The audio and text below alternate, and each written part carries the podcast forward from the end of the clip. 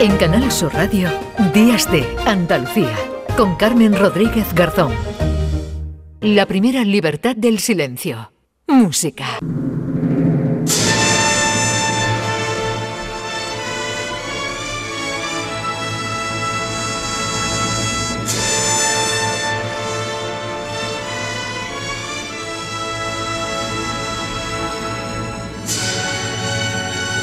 Y a esta hora, como siempre, para cerrar este programa de sábado, se pasa por aquí José Manuel Gil de Galvez. ¿Qué tal, José Manuel, maestro? ¿Cómo estamos? Hola, buenos días, Carmen. Buenos días. Bueno, después nos contarás porque te cojo ya casi a puntito, con la maleta ya preparada para, para irte, pero después nos cuentas un poquito.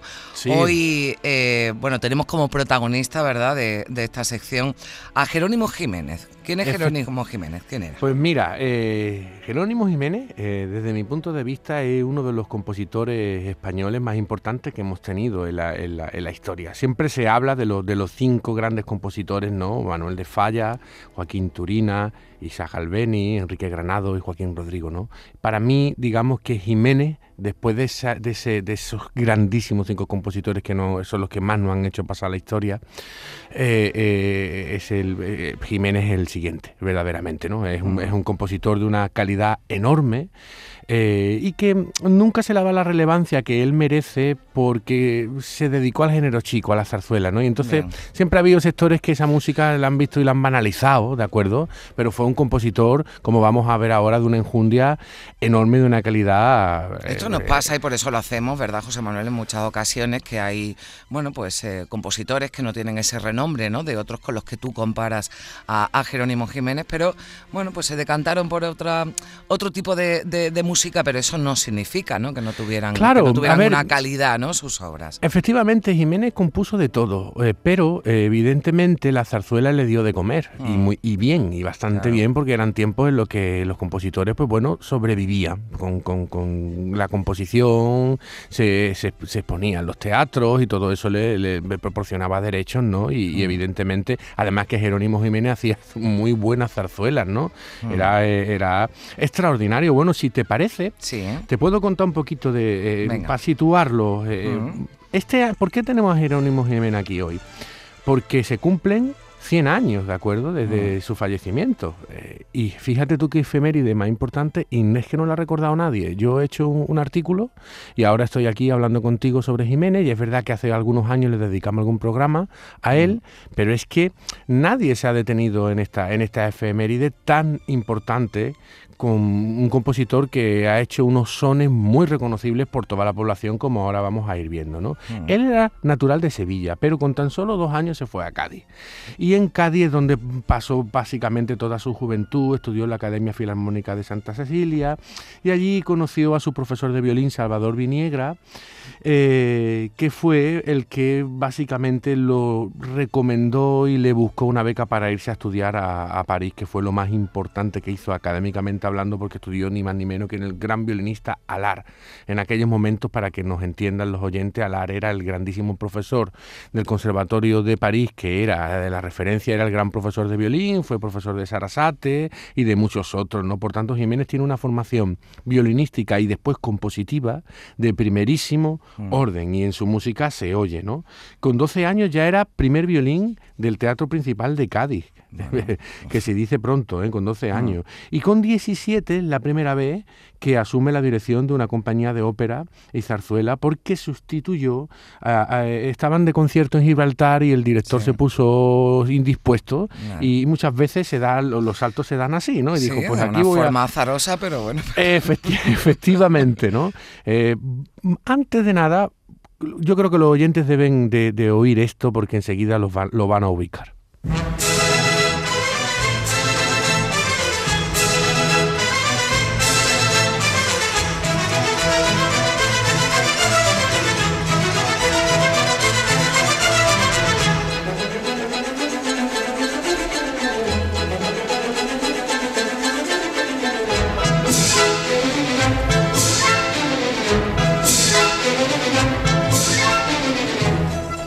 Fíjate qué bonito. sí, qué, ¿eh? bonito qué bonito. Mira, esta es eh, la famosa boda de Luis Alonso. También compuso El baile, que luego lo vamos a ver. Esto era una trilogía eh, se llegaron a hacer dos partes, con, era un sainete de Javier de Burgos, pero esto básicamente lo que hace es recordar al, popular Luis Alonso, que era un profesor de baile clásico de estilo cañí gitano de la Cádiz de mitad del siglo XIX. ¿De acuerdo? Entonces, digamos que toda esa historia y todo este corolario, pues se pone en zarzuela de una forma verdaderamente magistral, ¿no?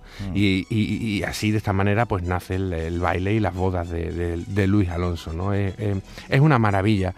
Eh, Jiménez no es solo importante por lo que él hizo, sino por lo que inspira a los compositores grandes que van a llegar después. Por eso es vital. Y porque mm. también se encuentra en un paso intermedio entre los compositores extranjeros que vinieron a España y compusieron sobre nosotros, que hemos ido hablando de ello, ¿no?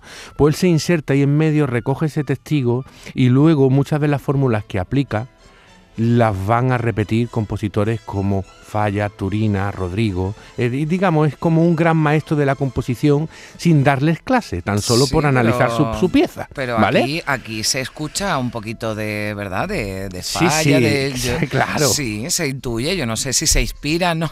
la inspiración es, mucha o poca, pero, pero sí que se nota. Mira, que fíjate, cuál es la, fíjate mm. cuál es la obra central que más influye en estos compositores. Pues la tempranica. ¿De acuerdo? La ah. Tempranica es una zarzuela que hizo en 1900, que es la más importante que hizo, que digamos que basa su acción en Granada y en la Sierra Granadina, lo típico de la zarzuela. Ah. Señoritos de Granada de la ciudad, la gente del campo de la sierra y, a, raíz de ahí, pues se, hay una trama que es maravillosa y compone esta maravillosa zarzuela que se denomina La Tempranica.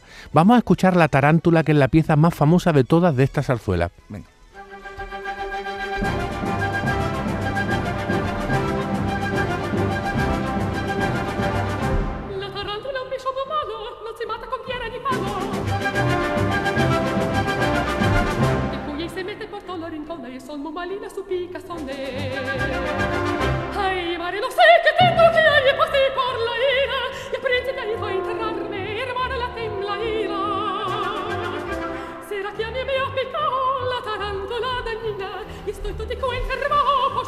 Fíjate, esta, es Ana Nebresco la que, la que canta, es una grabación excelente. Esta pieza, esta pieza suelta eh, para, soprano, eh, ha adquirido un, protagonismo a nivel mundial eh, enorme, ¿no? Y fíjate, ah. bueno, tenemos que saber que todo esto, esto está, está reflexionando sobre la picadura de la tarántula, ¿no? Bueno, y esto es que está si no fuera por, la, letra y bueno y el ritmo que tiene, pero cuando ha comenzado, bueno, pues podría bueno, yo por lo menos he podido confundirla con una, con una ópera, ¿no? Con una pieza de ópera. claro, ¿sabes qué pasa? Sí, sí.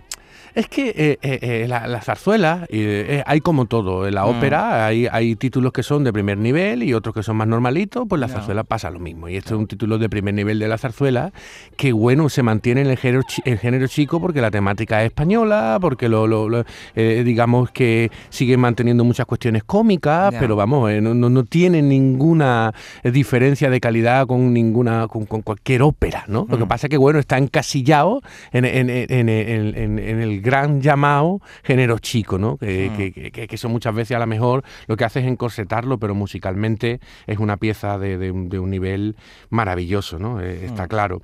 Bueno, de, esta tempranica eh, empiezan a inspirarse muchos compositores. Por ejemplo, eh, esta zarzuela precisamente la convierte en ópera Moreno Torroba, que lo que hace es ponerle música a muchos diálogos de la zarzuela y la denomina María la Tempranica y ya la convierte en ópera y luego eh, fundamentalmente eh, lo que hay mucho, mucho, mucho en la zarzuela de la, de la tempranica es un, influjo posterior mm. en la música de Falla y fundamentalmente en la, en la, vida breve. ¿no? Es, digamos, la tempranica de Jiménez y la vida breve de Manuel de Falla son dos piezas que van a la mano.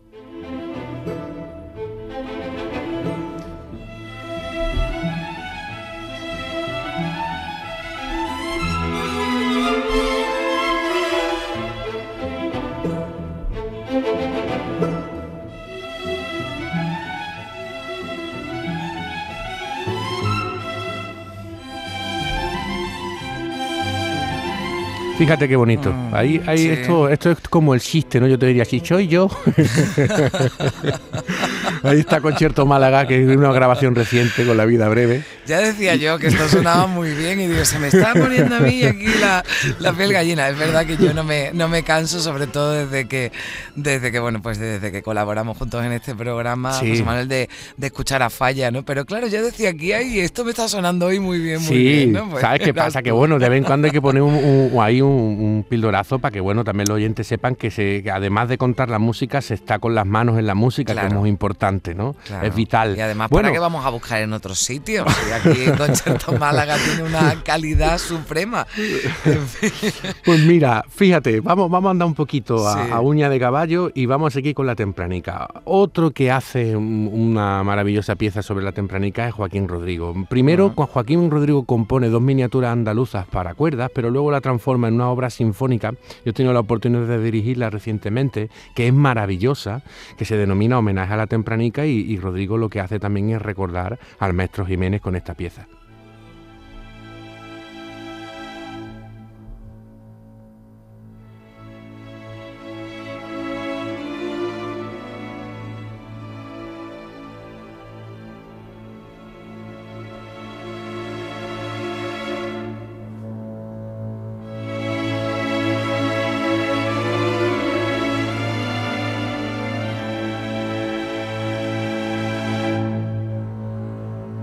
Fíjate, fíjate, Carmen, qué bonito. Esta es la introducción.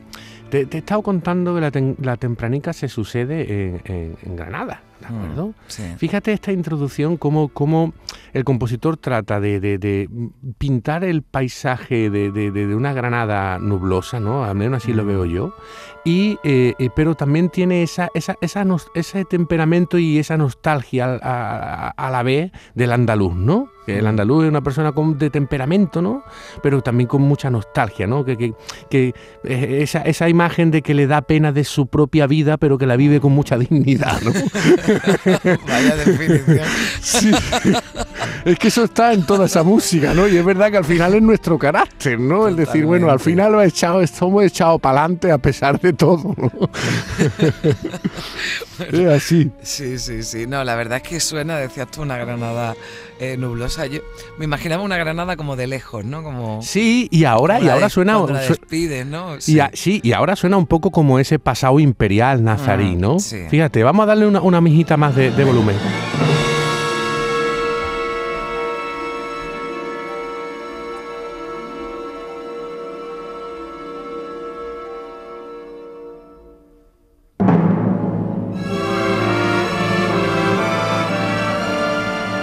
Es que tiene absolutamente todo el color de la música, evidentemente alambrista, que ya fue un movimiento ah, que hemos venido hablando, que es como los compositores desde el siglo XIX imaginaban esa confluencia entre Oriente y Occidente en la música. ¿De acuerdo? y por eso se oyen esas armonías, ¿no? Porque en definitiva, al final, cuando se está recordando ese pasado, desde una etapa ya romántica y se recuerda el pasado musulmán, también está idealizado, ¿no? Eh, con esa, confluencia de Oriente y Occidente como una, como una civilización que verdaderamente fue única. y ahí está, ahí está. Bueno, qué gustazo escuchar la música, pero también escucharte a ti, José Manuel. Es que me, quedo en boba con las cosas que cuentas y la. la, música da para mucho. La, música da para mucho, desde luego. Sí, que sí, sí. y acompaña, bueno, nos acompaña además en esta, en esta mañana de, sábado. Bueno, ¿con qué, con qué no, nos despedimos, eh, José Manuel? Pues mira, eh, nos despedimos con el famoso baile de Luis Alonso, que es la, digamos, mm. la otra entrega eh, diferente a las bodas de Luis Alonso. Son dos zarzuelas distintas, que es una pieza, una pieza preciosa y yo creo que para irnos hoy eh, es la mejor que podemos escoger. Bueno, a ver, vamos.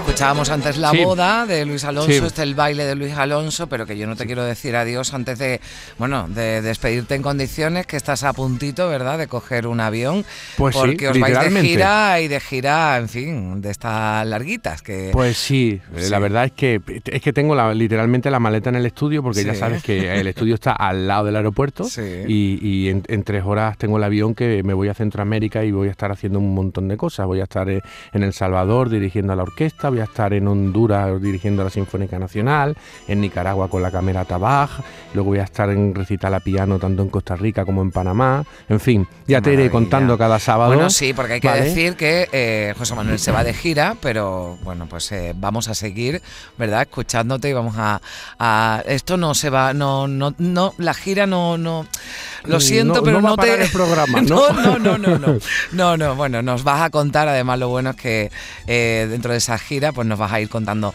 algunas cositas en, los en los próximos eh, programas. Así que, bueno, buen viaje y hasta la próxima semana. Un beso Venga, fuerte. Hasta la próxima semana. Hasta luego.